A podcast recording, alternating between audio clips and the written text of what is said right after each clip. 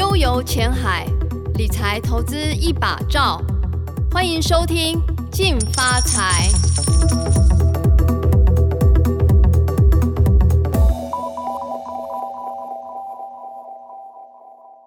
各位听众，大家好，欢迎收听由静好听与静周刊共同制作播出的节目《静发财》，我是理财组记者刘以清。欢迎今天的来宾是住商不动产企研室经理徐嘉欣小姐，欢迎。Hello，以清好，各位听众大家好。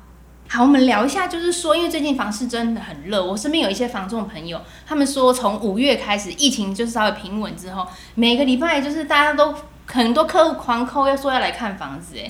可是，我们就想说，疫情一阵子不是就是台海的天空不是不是很安静嘛？然后就很多对岸的飞机啊，然后还有就是美国的飞机也来了，这样。可是。好像我问他们说，你这样子看房的人有没有变少一点？他说没有，完全没有，就是还是大家一样假日就是排得满满满的这样。可以跟我们分析一下这是什么情况吗？其实我觉得关键是利率啦。那当然台湾人对利率是非常敏感，所以其实现在我知道有很多的朋友，如果你现在说去银行贷款的话，你大概房贷的利率可以贷到一点三。一点三一左右，所以呃，那个利率，因为台湾人以前的房贷利率都在七八趴，史上最低，现在现在是史上最低，所以会有很多的民众，他可能会觉得说，哎，那个利率很低，他觉得是不是应该买房子？那当然，我觉得呃，这件事情其实对于很多的民众来说的话，我我觉得台湾民众很特别啦，就是。买房看利率不看成数，就是就哎、欸、利率很低，不看贷款成数的这样，不看带看成数，所以我们常常会听到有些客人就是哎呀，那我们买那个房子，然后结果虽然现在都可以贷到八成啦，但是还是会有很多的民众觉得可以贷到九成或百分百。那当然呃那个可能不是每间银行都可以这样。那我觉得利率低有几个好处啦，就是说呃我们房市有一句话叫做利率不升，房市不死，就是你利率维持在一个低档的时候，其实你不大容易听到我们以前爸爸妈妈讲那个什么。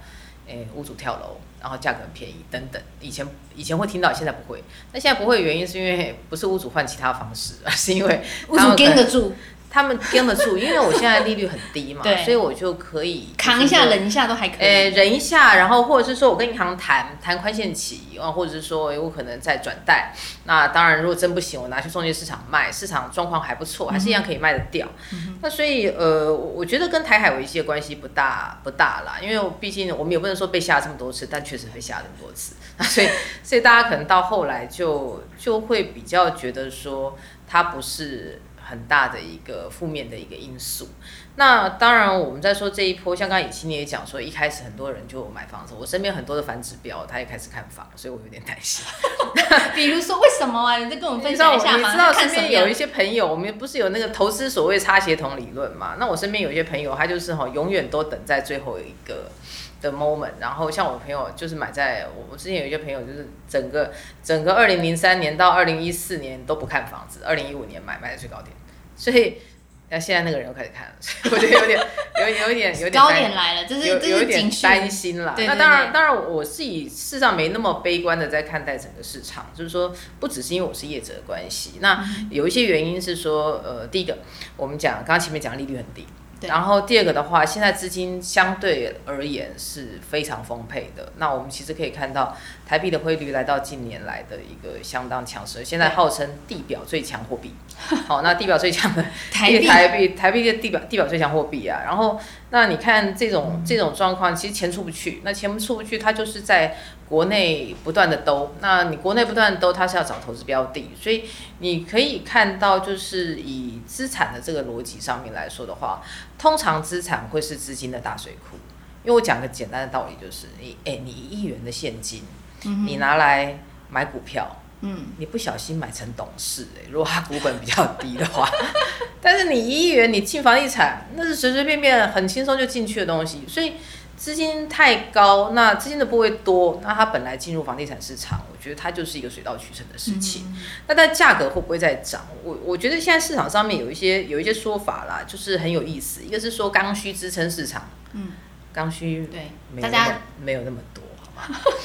就是没有想象那么没有大家想的那么多。还是我我这样说好了，真正能够带动行情的，通常不会是刚需，因为当刚需的人会很斤斤计较。他一个月要付多少钱？因为他要付二十年。嗯哼。但是投资盘不会，投资盘会希望能够赶快把行情带上来。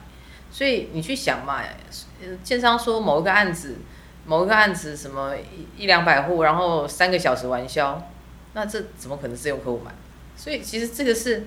嗯，我我们讲的比较现实是这个样子。自助客下手不会那么快，不可能，因为自助客下手，你自己看完之后还要带你老婆来看，你带你老婆来看，还要带你爸妈来看，你至少看三次以上。那你是不可能三个小时把这事情解决掉。所以我觉得就是说，如果你从这样子一个角度上面来看，你会知道说，哎呦，投资盘的比重是高的。那那当然，就下一步就会变成是说，啊，你要选什么？那我们有些朋友就说，哎，那他可能他要选投资，选一些什么未来有获利啊，等等等。我我觉得啦，如果你是自用，先选你住得下去的案子。我所谓住得下去是住得下去，就是你不要住进去后悔莫及。我举个例子来说，我今天有个以前我们我们我们有个同事，他人在哎、欸、我们公司八点半上班，八点半哦，然后他老大后来因为房价，他去买桃园，每天都迟到。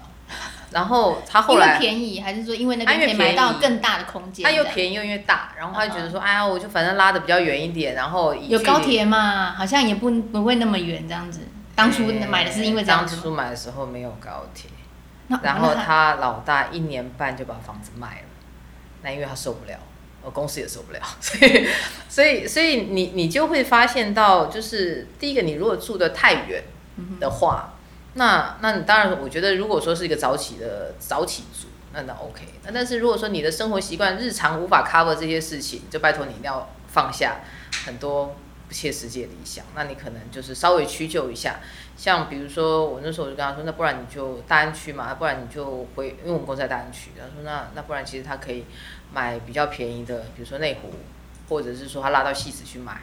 那搭一个火车，然后再再从内湖转捷运进来，那这是一个方式。那或者是说他拉到文山去买，那这个也是可以做一些房贷替代。那像我们朋友在新义计划区上班，那他就去买土城，或者是说哎可能买那状况好一点买板桥啊，可能也许预算少一点。板南线，然后板南线沿线，对，那他都可以用这个方式去做去做替代啦。嗯、哦，那当然当然买在桃园也不是有也也不是没有好处啦，就是他晚上不会喝酒喝太晚。因为没车了，所以他会说对生生生活还是有有益处的。对对，就是对生活有益处，就是他会早早回家，然后假日也不会就是在家也不会乱跑，所以反正就是，哎，喝就是你说晚上不会喝太晚，因为时间到了，他大概十点多就赶赶赶回去。所以所以我我觉得这个这个事情哦，就是呃，可能各位在看就是你买房子这件事情的时候，我们大家会提醒几件事啦。虽然现在市场很热，你自己要住。这个东西，那你自己要住的逻辑是，第一个你自己上班 OK，对，然后你家里头有小孩，或者是说你配学区考量，学区考量，或者是你的配偶也要上班的话，嗯，那你可能你就要去替他想，就是说，哎，那我可能接送小孩的方式，那会不会不方便？我我之前有个朋友，我朋友真的很倒霉哈，我之前有个朋友，他老大住在，他后来房子买在中山区，然后他要把小孩送去。新店给爸爸妈妈带，然后到内湖上班，好赶哦！他一个早上就要绕一圈呢，崩溃。所以后来他回去买新店。嗯哼。所以这个是我我觉得各位在选选点，就是说买房子的时候选点，你可能要真的很在意的这事情。然后再回过头来，我刚刚跟以欣在聊，就是说，哎呀，可能比如说我们社区怎么看啊，或者是怎么样？那那当然，嗯。现在因为投资风气很盛啊，那有些人买预预售屋，那其实预售屋也不并不全然是投资客，那有一些自用客户，因为预售屋它的付款方式比较灵活，对，嗯、所以它比较灵活的话，你就会呃可能两到三年你就是存到了一个自备款，然后慢慢透过这种分期付款的一个方式把自备款弄够，那等到两到三年的时候，哎，如果房价涨了完美，那你就可能房价涨了，哎，你又赚到房价涨幅，然后你每个月付哎房贷，你可能压力也没那么大。那这个是比较理想的一个一、嗯、一个状况，只是说，呃，如果你选择投资比重比较高的社区，你所谓是投资客比较多的，还是对投资客比较多的，嗯、就是你一进去然后就说哦，恭喜三楼三楼 B 二成交一类的，然后就一直成交一直成交，然后你后来进去发现之后，像我上次我我我就看我朋友，他在他买在新庄，然后他老大他那那间应该投资客比重很高，我还记得那时候他就是我我们去看他。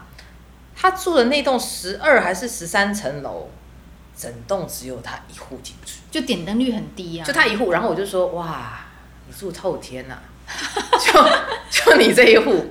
然后，然后他他后来他就跟我讲，他就说，就是其实一个人住有点恐怖了，这倒是。然后因为投资比重比较高，就会有有一个问题是说，有些人他不爱付管理费。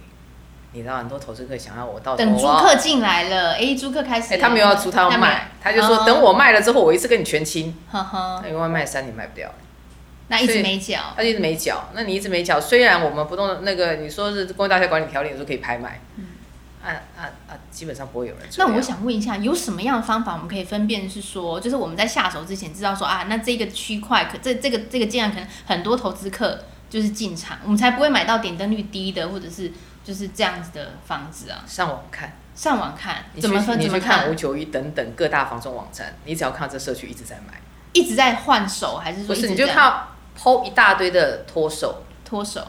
脱手，他可能是预售，有有有，我看有些五那那些上面连还没盖，他就已经先就是又他就一直卖预售啊，对，他就丢在五九一，或丢到各大房仲网站，好，就是例如本公司哈，其他家也有了哈，就反正丢在各大房东网站上面，你就看哇塞，一数下去，这社区不过一百户，怎么二十几户在卖？哈哈，那这很明显啊。就是投资比重比较高，可是我好奇啊，因为现在房地合一税呃房地税合一上路之后，投资客还那么的冲吗？就单纯只是我嫌就是优质太多，利率太低这样？没有啊，投资客他不在意，很多投资客他其实如果是红单的话，他不是。不是可不适用房地合一，他只要在交屋之前卖掉，他其实就是缴缴交才交税。那如果说是交屋之后卖掉，他才会房地合一。那当然房地合一有时候有些人还是会有一些赚头啦，只是说你看啊三两年内交屋三十五 percent，两年内的移转三十五 percent 到四十五 percent 的这个这个这个税率。你要撑六年，你要办自用，自用你要扣先扣四百，剩下十趴，但是你六年之内不能出租，不能去做营业使用，门槛非常高。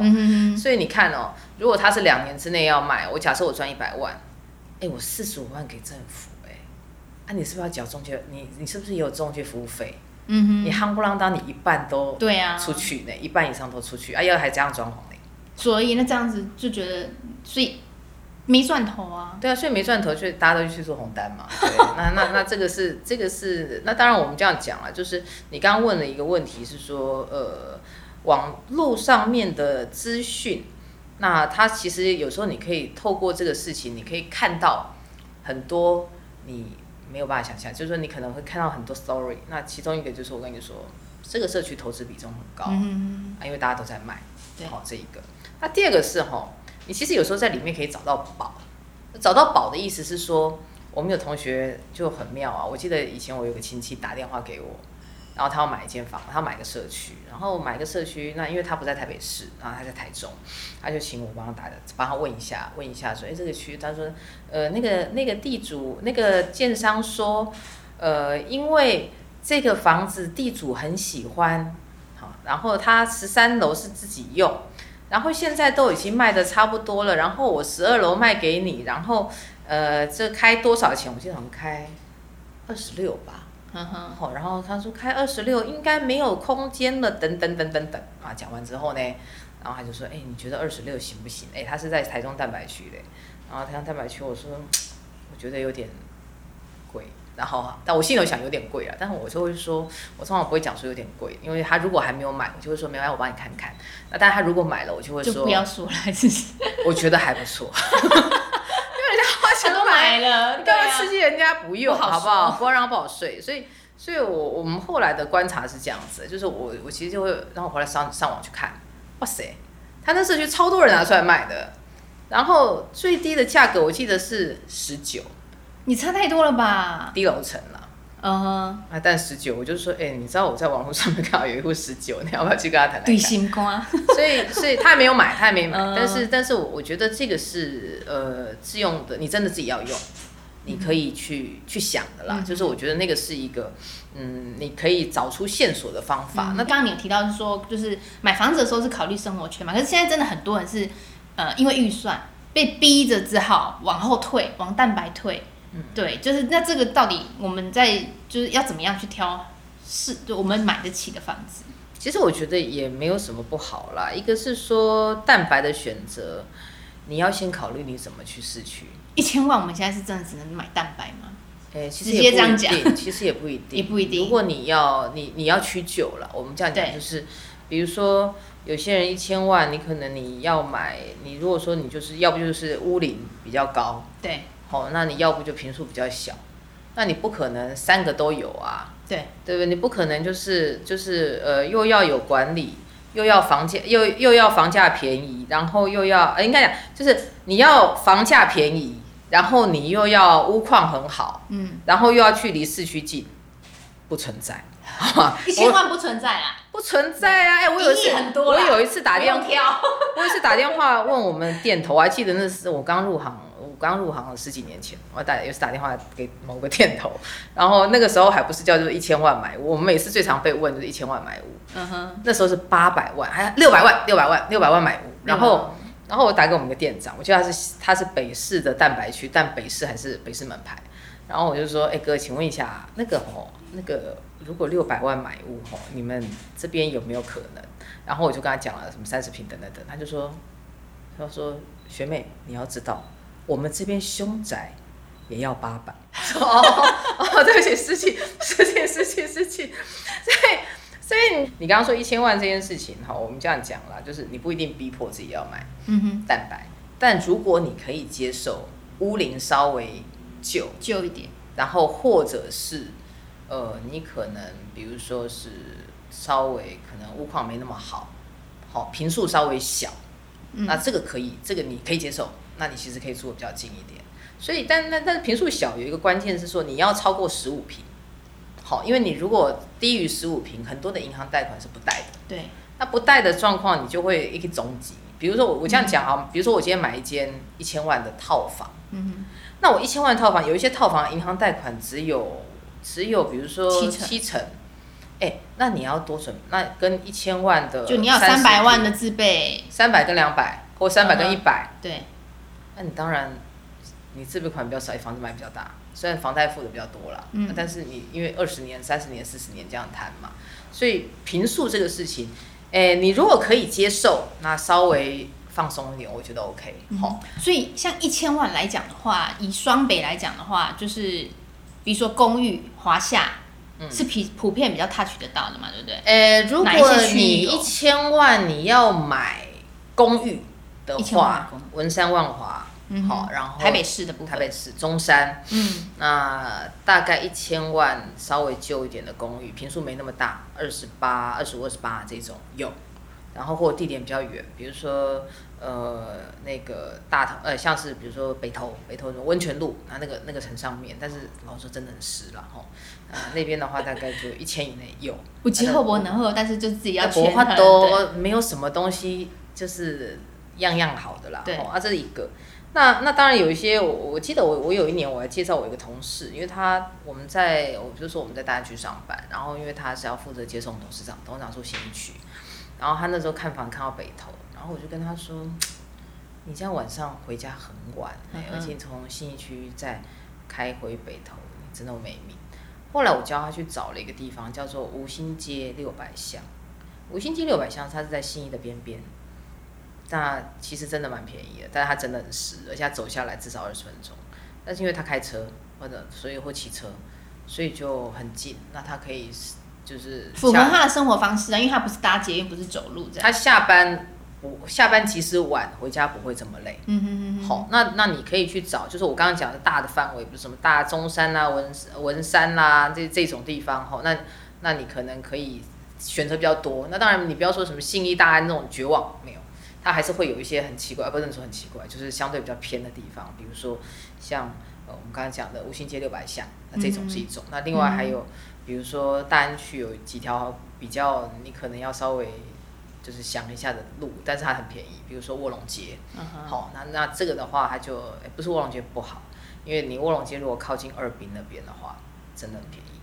有些人会对，那我不行了。好，然后然后那那诶，如果你说北市大概是这样，就是一千以内，我们说公寓，你大概要拉到三房的话，哈、嗯，那如果说是你要拉到哦，对，那吴兴街六百箱，我刚刚那个是两房，哈，然后诶，如果你是要套房，选择就多，套房啊，比如说中山，好，中山是、嗯、是你可以找到林森北路，千万还有吗？中山，对，千万还有，可以。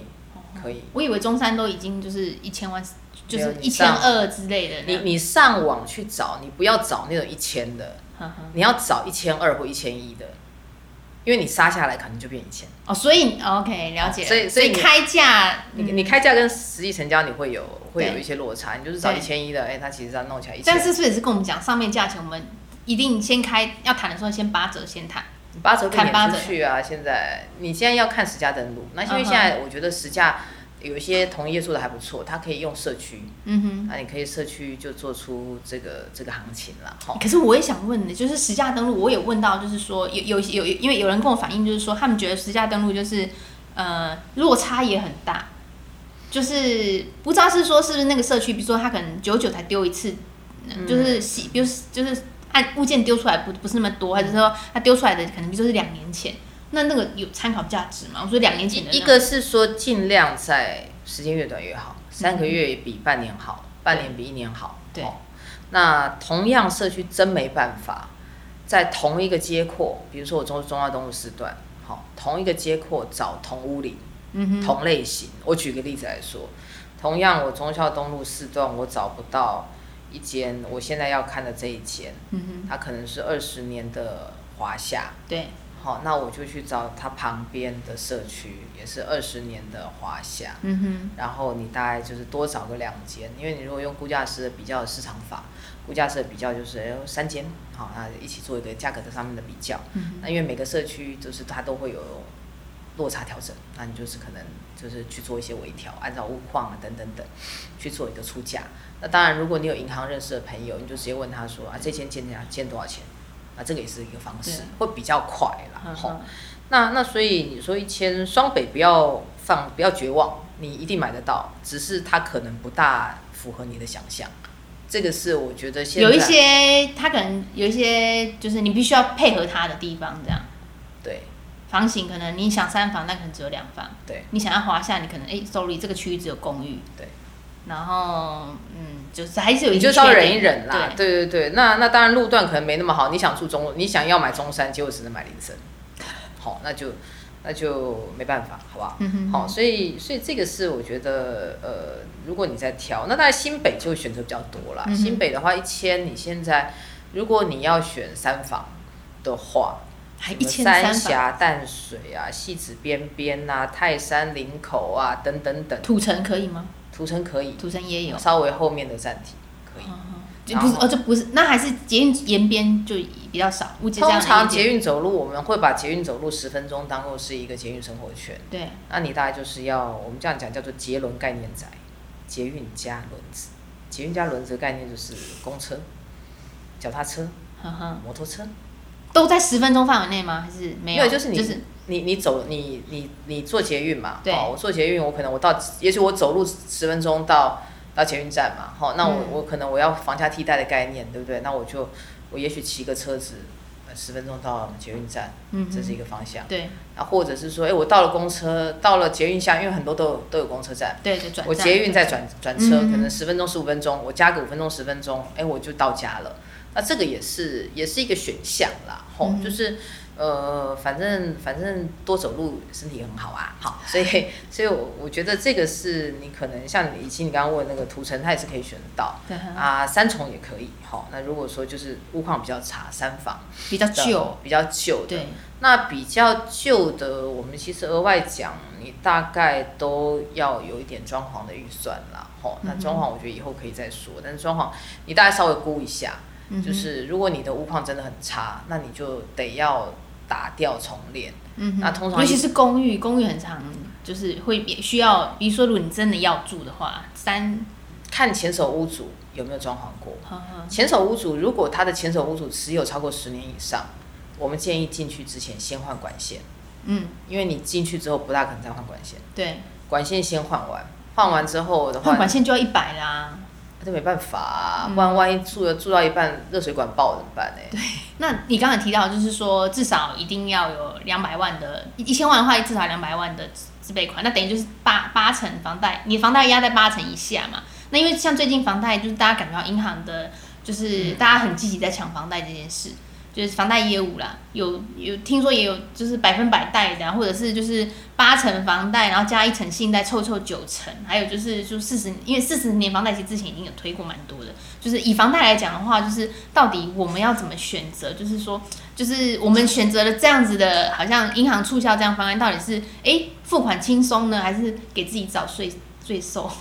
诶，第一个哈，我我我觉得第一个是这样讲啦，百分百房贷现在应该没有。通常会告诉你百分百房贷大概是做，通常会做假合约，不然不大会让你百分百。嗯哼哼哼。那那如果你能够做到百分百，那你应该是个杰出的贷款户。好，诶，比较多的是八成，好啊，或者是八加一。那八加一的话，那个一是通常信贷或装潢贷款，好，那啊，硬是凑成九成，好，那就九成。当然有一些特别好条件的人可以贷到九成。特别好，比如说公务人员，还是说医师、高收入企业等等的那那种，有可能贷到九成以上。好，那呃还款这件事情的话，因为你你有一些东西可以用啦，吼，就是有一些工具啦，一个是宽限期，那宽限期叫做只还利息不还本金。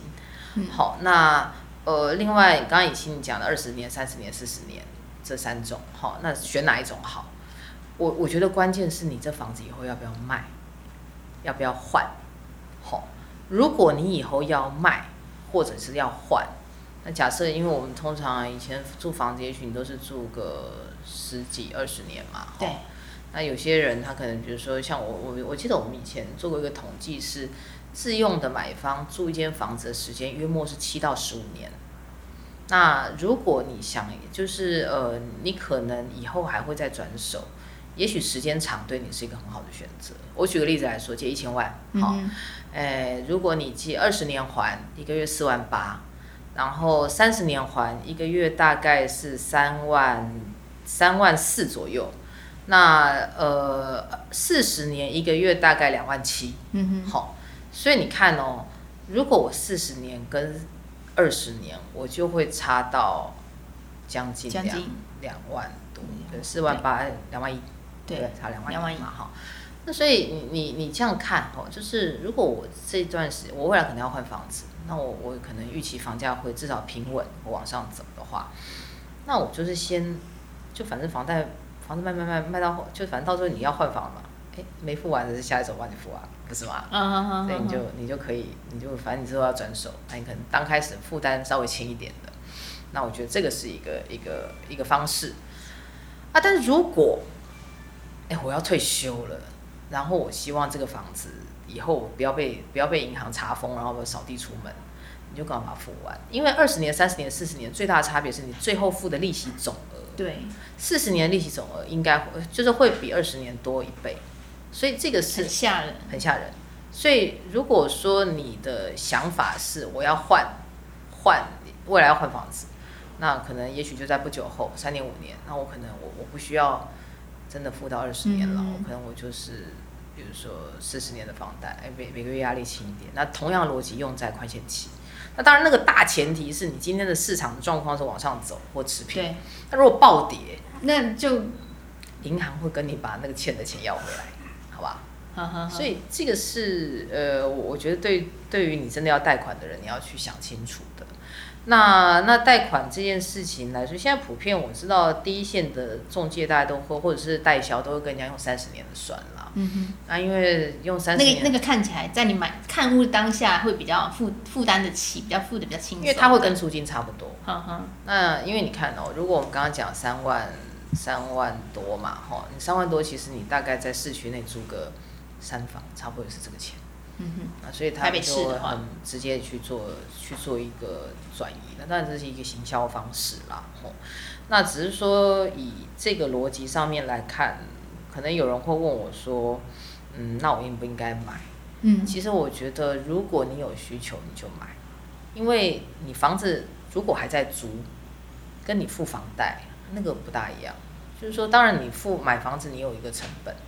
就是你会有管理费啊，要自己缴啊，房屋税、地价税那都要自己缴。但是你的那个概念是你叫做储蓄财，因为我今天同样是比如说付给房东跟付给房两万七，对不对？两万七我付给房东没有了，但是我付给银行，它其实它就是我的资产。那，所以当然前提是你要有自备款，嗯哼，就是把它存在一个一个，就是等于说是银行房贷的那个账户，嗯、去做存款的累，去做你人生的一些东西的累积。那、嗯、我觉得这个是，这个是，那当然我觉得是，呃，是一个你可能可以先学习理财的，因为如果我我身边有些朋友，如果他年轻，三十几或者是二十几。